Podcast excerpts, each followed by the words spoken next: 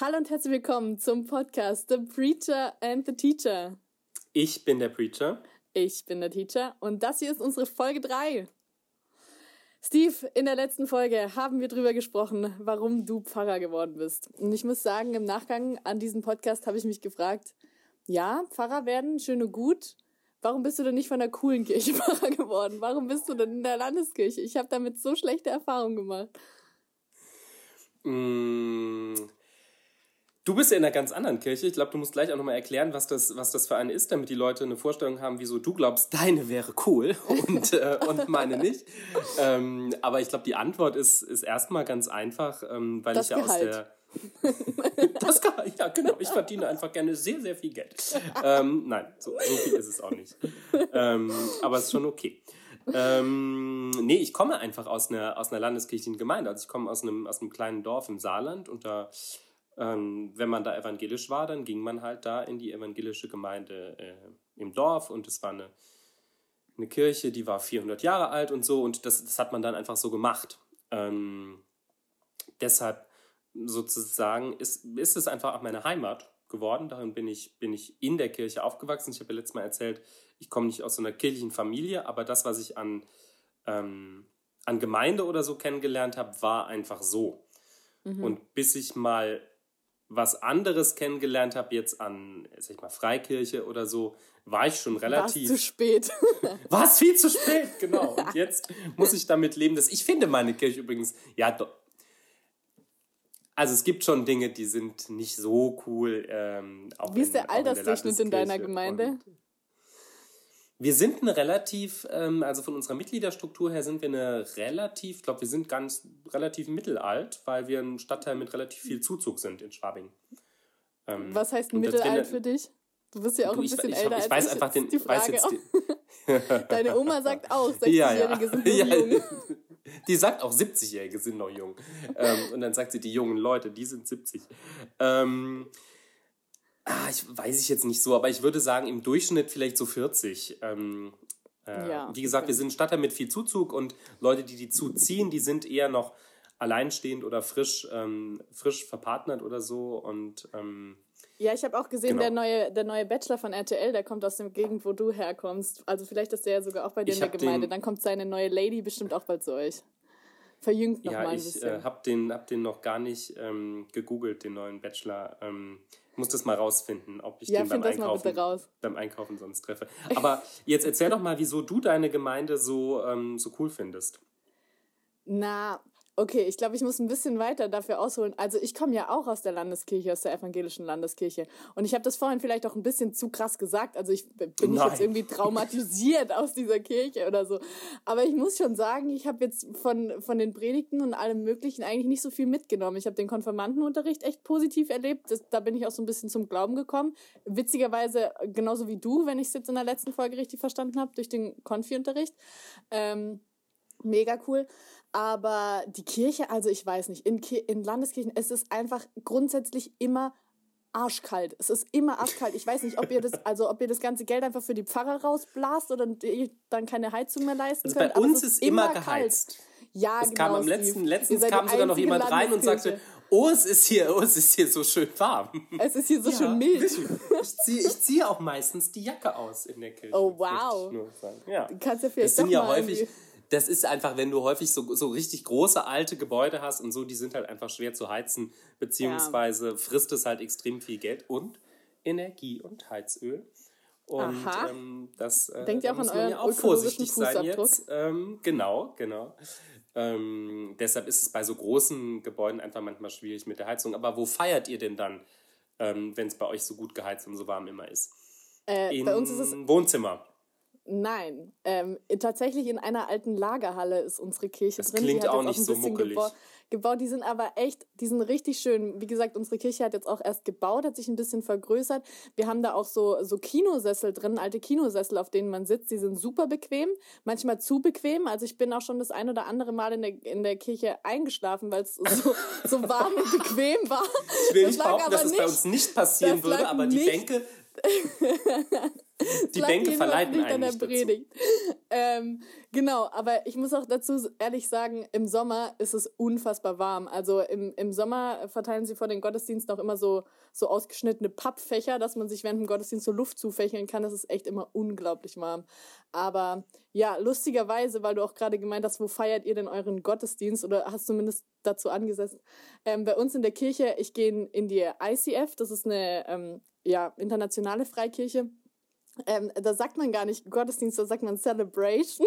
Natürlich. Und ich muss sagen, ich finde das selber total affig. Also ganz ehrlich, ich finde diese ganzen Anglizismen so mächtig gern cool, manchmal echt ein bisschen zu viel. Also ich sag trotzdem auch mein Hauskreis und nicht meine Small Group. Und, ich und nicht deine auch, Small Group? Genau, ich sag auch Gottesdienst und nicht Celebration. Ich sag auch Predigt und nicht Message. Also ich finde das alles immer ein bisschen Overload, aber ja, Worship sage ich tatsächlich ab und zu anstelle von Lobpreis. Also wenn man dann, dann singt oder so, mhm. sage ich tatsächlich oft Worship. Aber ja, mit Lobpreis kann ich mich eigentlich auch anfreunden. Aber genau, also wie gesagt, das ist so meine, meine Gemeindeform. Da gibt es nur Anglizismen, Kinosessel und Lagerhallen. Und unser, unser Pastor steht auch immer im Pulli und Jeans auf der Bühne und nicht in einem sexy Talar-Schnitt. Ähm, und bei uns wird auch mit einem, in der Regel mit iPad gepredigt. Also da steht dann die Predigt immer auf dem iPad drauf.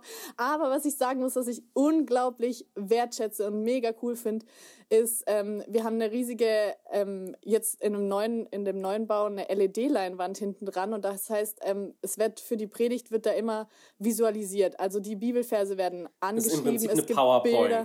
Ja, nee, es gibt auch Videos. Mein, mein Mitbewohner animiert sogar manchmal für die Kirche extra irgendwelche Sachen, dass dann irgendwie bei der Schöpfungsgeschichte so eine Kuh, Kuh durch die Gegend läuft oder so. Also richtig fancy Videos ähm, haben wir immer dabei. Und ich muss sagen, ich bin so voll der visuelle Typ. Ich kann mir überhaupt nichts behalten, wenn ich es nicht vor Augen sehe. Also ich brauche das immer, sonst kann ich es mir nicht mm. behalten. Und das war schon mein erster Punkt, wo ich bei der Landeskirche richtig oft ausgestiegen bin. Weil Aber ich finde dieses, dieses, wird. Äh, ich finde dieses, also dieses Visuelle, das ist mir, das ist mir auch wichtig, aber anders vielleicht. Mhm. Mir ist zum Beispiel die Feier von der, von der, von der schönen Liturgie, also einem, das ist natürlich auch ein Fremdwort, das ist nur kein so hippes Fremdwort wie, äh, wie, wie, wie Celebration. Im Prinzip ist Lit Liturgie ja also ein, ein Wort für, für einen öffentlichen, äh, eine öffentliche Feier oder so, was eigentlich wie Celebration ist, nur auf, auf Altgriechisch. Ähm, Und, äh, und das hat für mich auch viel mit, also mit, mit einer schönen Optik zu tun, mit was Visuellem, dass, dass der Raum schön ist, dass man, ähm, dass man nicht, nicht Dinge irgendwie unbedacht vor sich hin, äh, vor sich hin schlonzt. Ähm, und es hat vor allem für mich auch zu tun, was mit, ähm, mit Essen und Trinken, also Abendmahl feiern zum Beispiel und dann auch nicht irgendwie Traubensaft, sondern auch Wein, was ein bisschen was von, von Fest und Lebensfreude ausstrahlt. Und mhm. ähm, ich finde, ein Gottesdienst ist schon gut, wenn man auch merkt, es ist eine Feier. Und dann finde ich, kann man auch Celebration sagen. Das ist, ja. glaube ich, jetzt für euch vom Stil nur. Voll nur dann nochmal ein bisschen, bisschen anders. Und das ärgert mich schon manchmal, wenn ich, wenn ich in anderen jetzt normalen landeskirchlichen Gottesdiensten bin, wo ich den Deiner Eindruck habe, da haben. Was habe ich, was habe ich gesagt? Wenn ich, ich in gesagt? anderen normalen Landeskirchen. Achso, ja, also jetzt normal im Unterschied zur Freikirche, meine ich. Ah, okay. Ähm, also normalen Landeskirchengottesdiensten bin ich den Eindruck habe, also da hat weder der Pfarrer noch die Gemeinde äh, im Bewusstsein, dass es jetzt hier um eine Feier geht oder um, eine, äh, um ein Fest oder eine Celebration, das finde ich, find ich dann schon schade, weil, mhm. ja, ich war letztens auch in was und da wurde immer gesagt, dass da jetzt irgendwas gefeiert wird, aber man hat nie den Eindruck gewonnen, dass irgendwas gefeiert wird. Und das, das schätze ich schon an, an der, ähm, sag ich mal, an, an, eurer, an eurer Tradition, dass, dass da die Frage nicht so schnell aufkommt, sondern allein durch die Musik. Ich war einmal in München im ICF ähm, und die Mega, hatten einfach eine oder? richtig, richtig gute Band. Haben wir und auch. Haben wir auch. Die war richtig, richtig gut. Mehrere ähm, sogar. Natürlich, mehrere. Na, jedenfalls war das richtig gut und die Predigt war allerdings auch, ich glaube, 40 Minuten lang. Und ähm, mhm. so, so lang bin ich sonst nicht. Ähm, ja. aber sie war auch freigehalten und sie war, man konnte dem auch gut zuhören, muss ich sagen. Ähm, ja, ich finde, es sind immer so viele lebensnahe Bezüge auch dabei. Also ich finde, man kann es immer direkt tatsächlich irgendwie verstehen. Also die Predigten, die ich in der Regel höre, haben meistens so ähm, anschauliche Lebensbezüge. Weißt du, was ich meine? Mm, neulich stand ich im Supermarkt an der Kasse. Da habe ich nachgedacht über Rechtfertigung. Ungefähr so. Nein, Quatsch. Aber halt, ähm, ja, natürlich fällt mir jetzt. Da musste ich an Adam an, und Eva denken. Ach, du laberst. Nee, ähm, natürlich fällt mir gerade kein Beispiel ein, aber es wird immer auf das aktuelle Leben bezogen. Gerade auch so Umgang mit, mit Freude oder, nee, genau, zum Beispiel unser Worship-Pastor. Wir haben einen eigenen Worship-Pastor, der quasi für den Worship, also für den Lobpreis zuständig ist und die Bands koordiniert und so. Ähm, das ist noch voll der junge Typ, der so. Den, den wir, glaube ich, auch doch, beide kennen. Genau, ja, den ja, wir genau. beide kennen. Ja, ja, okay, kennen wir beide. Hier, Grüße gehen raus, falls du jemals den Podcast hörst, weißt du, dass du gemeint bist, ne? Ähm, unser Worship-Pastor ähm, hat neulich eine Predigt gemacht und da ging es um, um den Lauf, den man läuft im Glauben, also und, und was einem am Ende erwartet. Und dann hat er das richtig schön veranschaulicht mit so einer Tatanbahn wie im, im Stadion und hat dann gesagt, hey, und zum Beispiel meine Mütze ist für mich das und das und meine Tracking-Uhr ist mein, mein Pulsschlag, der guckt, was mein Herz gerade macht und so. Und so konnte ich mir das voll gut behalten mm. und meine Laufschuhe und überhaupt. Ähm, das war richtig gut und das gefällt mir einfach mega. Das kann man wahrscheinlich in der Landeskirche genauso machen, aber im ICF oder in anderen Freikirchen erlebe ich das öfter. Und genauso auch, wie du gesagt hast, hey, diese Feier. Ich muss halt auch sagen, also ich meine, Kirchengebäude, die sind schön, die sind sehr schön, aber wenn wir im ICF irgendwie was dekorieren, dann ist es halt pink und gelb und gold und knallig und geil. Und ich denke mir so, oh, das sieht voll schön aus und das sieht voll schön aus und sieht alles aus wie bei Pinterest und irgendwelche Ananas angesprüht in rosa ja, Ästhetik, und du denkst nur so, nice. Ja, Ästhetik ist, ist, da echt ein Ding, das, das könnt ihr, glaube ich, schon in vielen Dingen in vielen Ich finde, es kommt nichts gegen so eine schöne, ich habe eine sehr schöne Jugendstilkirche hier, also die würde ich nicht tauschen wollen gegen eine das Fabrikhalle, ich, die man irgendwie, ähm, die man irgendwie auch noch so nice dekorieren kann. Aber vielleicht ein Beispiel über den äh, Worship-Pastor, den wir, den wir beide kennen, den kenne ich nämlich von der Hochzeit, die ich letzten ähm, letzten Sommer hatte, ähm, weil ich glaube, Verwandte, eine Verwandte von ihm hat da geheiratet und die hatten mich gefragt, ob ich die trauen würde. Und das war, war irgendwo Culture Clash. Der, der ja, es war ein bisschen Culture Clash, ähm, weil die, die, die, ähm, die kamen auch aus einer Freikirche und die gingen gerne ins, ins ICF hier in München. Ähm, und ähm, kam, aber er kam aber aus der Landeskirche und dann wollten sie dann Gottesdienst machen, der das, der das beides aufnimmt. Und er sollte Worship haben, aber es sollte auch eine evangelische Trauung sein. Und dann waren wir in so einer richtig wunderschönen alten mittelalterlichen, Klosterkirche. Oh, und vorne schön. war aber diese Band, die geleitet wurde von diesem ICF ähm, Worship Pastor. und dann war ich da in Albe und Stola, was ja auch eher was, was Traditionelles ist. Und wir haben also von der Liturgie her eine relativ traditionelle Trauliturgie gemacht, aber wir hatten relativ lange Worship, äh, Worship-Teile.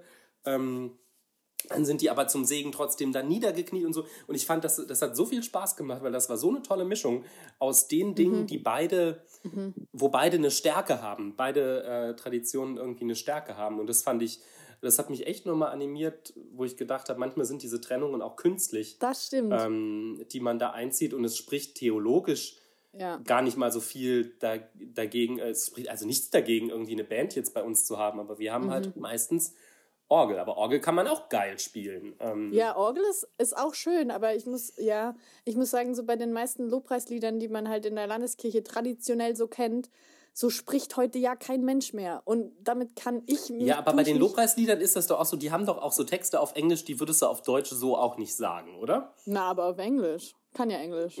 aber ich, aber ich meine, die sind von den Textinhalten so, dass wenn man die auf Deutsch sagen würde, würden, da würde das würde man eher drüber stolpern. Und weil es eine Fremdsprache ist, singt hm. sich's leichter. Also so, ja so relativ nein. steile Sachen, verstehst du, was ich meine? Ja und nein. Also ich finde manche Sachen, also wir haben auch in der Kirche immer die deutsche Übersetzung noch mit drunter. Klar, manche Sachen würdest du vielleicht ein bisschen anders ausdrücken, so. Ähm, ich meine, weiß nicht, Praise sagt man ja zum Beispiel im Englischen richtig oft und Lobpreisen als Verb mm. macht man im Deutschen ja relativ wenig, aber nichtsdestotrotz drückt es was aus finde ich, hinter dem man, hinter dem man stehen kann.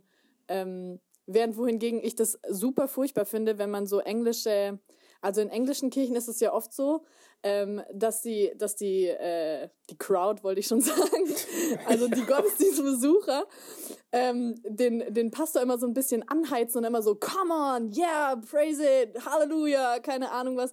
Und da muss ich immer sagen, wenn man das in einem deutschen Gottesdienst, egal in welcher Kirche, aber ja, dann sowas wie, deutsch, come ne? on, ne? Come on. Und ich denke mir nur so, jetzt tu mal nicht so, als wärst du irgendein Ami. Also ich finde es ganz unnatürlich und richtig, richtig ja. seltsam. Währendhin die, also ich finde es trotzdem aber gut, ähm, wenn man als Gottesdienstbesucher auch irgendwo interagiert mit der Predigt. Wenn man dann mal irgendwie, also an einer angebrachten Stelle mal einen Amen sagt oder so, finde ich das mhm. absolut in Ordnung. Wie gesagt, wenn man es, also wenn es angebracht ist und nicht zu viel. Es ähm, muss vom Stil auch passen irgendwie, voll. vom Predigtstil und zur Gemeinde auch passen. Bei uns wäre das, glaube ich, eher irritierend, wobei genau, ich mir manchmal auch ein bisschen auch. mehr Interaktion wünschen würde. aber äh, das wäre wirklich, also die Leute wären verstört, wenn das, wenn das jemand machen würde. Ähm, ja. Und trotzdem muss man halt aufpassen, es gibt ja auch so, ich sage das jetzt in Anführungszeichen, so Hausfrauen-Gospelchöre, wo man auch merkt, okay, das sind jetzt aber irgendwelche Leute, Deutschen, die irgendwie auch nicht so das Rhythmusgefühl haben. Und das ist ja manchmal wie mit, wie mit äh, so, so lateinamerikanischen Tänzen. Wenn die Deutsche tanzen, ja, ja. sieht das immer so ein bisschen anders aus. genau, genau, weil, wir, weil das einfach gar nicht so unser Ding ist. Und ich glaube, das ist auch so ein bisschen das, was du meintest mit dieser Kultur, mit der Interaktion in der ja, Predigt und so. Das ist nicht immer so ähm, äh, unser, unser, unser deutsches Rangehen, äh, Rangehen auch. Ähm, ähm, was ja. mir dazu jetzt noch eingefallen ist, ähm, sind ja auch so diese typischen Lobpreishaltungen, die man so einnimmt. Also wenn man jetzt selber irgendwie Lieder zu Gott singt ähm, oder halt auch wirklich irgendwie so wirklich so in sich geht und jetzt so seine tiefsten Gebete irgendwie ausspricht, egal ob leise oder laut oder einfach nur Musik läuft, ähm, egal wie, da gibt's ja immer so verschiedene Haltungen, die man einnimmt. Und ich mm. weiß noch, dass ich einmal in der, in der Landeskirche war, ähm, also quasi wieder zu Hause, obwohl ich davor schon ähm, in meiner meine mhm. neuen Kirche kennengelernt habe. Ähm, und da war ein Mädchen da und das hat sich während einem Lied einfach mal hingestellt und mal die Arme gehoben. Und die komplette Kirche hat sie einfach nur angeguckt. Und ich fand es so mutig von ihr, dass sie halt das trotzdem gemacht hat, mhm. weil sie halt so irgendwie wahrscheinlich das gerade in dem Moment einfach so gefühlt hat und ich und ich konnte das so gut nachvollziehen, weil das in meiner Kirche auch so ähm, oft der Fall ist, dass Menschen aufstehen, Hände heben oder irgendwie die Hände so zur Seite machen. Gibt es ja auch tolle Memes dazu, wie man diese ganzen Positionen mhm. alle nennen kann. Hier so, ich trage den TV oder ich halte meine Hände, ich mache den Rocky oder wie auch immer. Ähm, aber da denke ich mir manchmal, da kommt mir die Landeskirche oft sehr steif vor, weil man äh, richtig viel Mut braucht, um irgendwie jetzt seinen Lobpreis so auszusingen, wie man, wie man es fühlt. Aber weißt das ist auch eine Gewohnheitssache. Also ich, ich weiß noch, als ich damals in diesem ICF war, ich war total irritiert davon, dass alle plötzlich die Hände hochgenommen haben. Und da kam ich mir auch so irgendwie so, so deutsch und so bürgerlich vor, als ich dann da saß und dachte, oder gestanden habe, weiß ich gar nicht mehr, und dachte, oh Gott, da kämst du jetzt ganz komisch vor, wenn du jetzt plötzlich ja. die Hände hochnehmen würdest. Und, aber auch mhm. wenn ich natürlich meine, bei uns steht man für bestimmte Gebete, bei anderen, bei anderen Sachen setzt man sich und ähm, woanders, vielleicht nur eher bei den Katholiken, kniet man sich für bestimmte Dinge, bestimmte Gebetshaltungen, die irgendwas ausdrücken, haben mhm. wir ja auch alle in unseren Traditionen. Ja, aber die sind so vorgegeben. Ich habe zum Beispiel auch Gebetshaltungen am, am Altar, bestimmte, wo ich auch die Arme, äh, die Arme hochmache, ähm, also wo ich so eine Orantenhaltung heißt es dann auf klug, aber das ist dann so eine Oran, also das ist das heißt Gebet, Gebetshaltung. Und die ist, die ist zum Beispiel auch mit ausgebreiteten Armen. Wieso kann ich das nicht in einem Worship-Gottesdienst äh, ähm, machen? Ja, ist, das, ist das so vorgegeben, dass man sagt, irgendwie bei der Segnung muss man die Arme ausstrecken und als, als äh, Empfänger muss man die Hand sowieso eine Gabenempfängnis irgendwie sich so die Hände Ich, ich finde, vorgegeben oder? ist das falsche Wort, aber wie du vorhin gesagt hast, da kommt in der Haltung was zum Ausdruck, was im Inneren in dir vorgeht. Und das ist mhm. zum Beispiel, wenn du Worship singst, willst du irgendwie, ist das ja sehr outgoing und Celebration und da willst du vielleicht auch die Hände hochnehmen. Und, mhm. ähm, äh, und so ist es, glaube ich, auch bei, einem, bei bestimmten Gebeten. Also ich segne immer mit ausgebreiteten Armen äh, die Gemeinde und wenn ich, mhm. also wenn ich gerade nicht Pfarrer bin, sondern in der Gemeinde bin, dann lege ich die Hände so zusammen, als würde ich was in die Hand gelegt bekommen. Und das, das drückt dann schon ein bisschen aus, eben, ähm, da wird was gegeben und da bekomme ich was und da ja. wird mir was geschenkt. Und ähm, ja. finde ich, ja, ist schon auch eine Parallele eigentlich. Nur mhm. auch, wenn es anders ist. Ja, ähm, bin ich absolut bei dir. Also es ist, es ist irgendwie gleich und trotzdem irgendwie total verschieden. So kommt es mir zumindest vor. Ähm, mir ist noch ein Punkt eingefallen, tatsächlich. Ähm, den ich so wahrgenommen hatte in meiner Zeit, wo ich ähm, in der Landeskirche noch war, so als Jugendliche und dann bin ich ausgezogen, nach Karlsruhe gezogen und bin dann in die Freikirche. Ähm, ich finde tatsächlich so den Umgang mit dem Heiligen Geist ist komplett hm. anders. Also wir sagen ja in der, in der, im christlichen Glauben, es gibt einen dreieinigen Gott, der besteht aus Vater, Sohn, Heiliger Geist. Ähm, und Was ich finde, so auch diese, schon kompliziert ist. Ja, das stimmt, ist auch kompliziert, aber darum soll es jetzt in dieser Folge nicht gehen. Wenn euch das interessiert, schreibt es gerne mal in die Kommentare. Aber was ich eigentlich sagen wollte, ist, ähm, ich finde tatsächlich, in der Landeskirche geht es sehr viel um, um Gott den Vater, um Gott, ähm, ja, um seine Liebe, um seine Gnade, um Gerechtigkeit. Es geht um das, was Jesus getan hat. Aber es geht sehr, sehr selten tatsächlich um den Heiligen Geist. Zumindest habe ich das so erlebt. Das mag in manchen Freikirchen vielleicht andersrum äh, ausarten, aber ich finde tatsächlich so dieses Heiliger Geist ist für viele Menschen, die aus traditionellen Kirchen kommen, super spooky. Also so mm. total, boah, bleib mir weg damit so. Also alles, wo ich mich so ein bisschen vorstellen kann, so Jesus, der als Mensch da gelebt gelebt und gewirkt hat und Gott im, Vater, äh, Gott im Himmel, ja, kann da ich mir irgendwie halt schnell ein Bild im Kopf, ne? Also genau. man hat so den, den, den Mann mit dem Rauschebart auf der Wolke, was ja auch problematisch ist. Aber äh, unter Jesus kann man sich noch viel einfacher was vorstellen. Ja. Aber der Heilige Geist ist halt einfach auch schwer vorzustellen. Also ich das ist jetzt auch nicht die, der Teil der Trinität, der mir am nächsten ist, muss ich auch, also muss ich, muss ich auch sagen. Wo es mir mhm. am schwersten fällt, irgendwie ein, ein Verhältnis zu, zu ähm, zu entwickeln. Das ist bei euch wahrscheinlich anders. Ihr habt mehr. Ich weiß es nicht. Also ich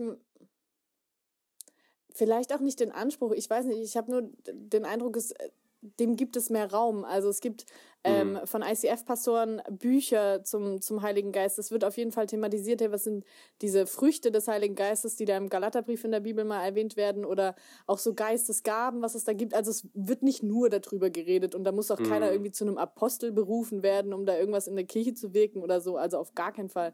Aber ähm, nee, auf gar keinen Fall ist auch wieder falsch. Aber ähm, also genau, aber ich habe irgendwie den Eindruck, dem wird zumindest Raum gegeben, dass wenn du irgendwie da eine Affinität zu hast, dass das in Ordnung ist und man das ausleben kann, ohne dass es die anderen wie so eine Keule um die Ohren geschlagen bekommen.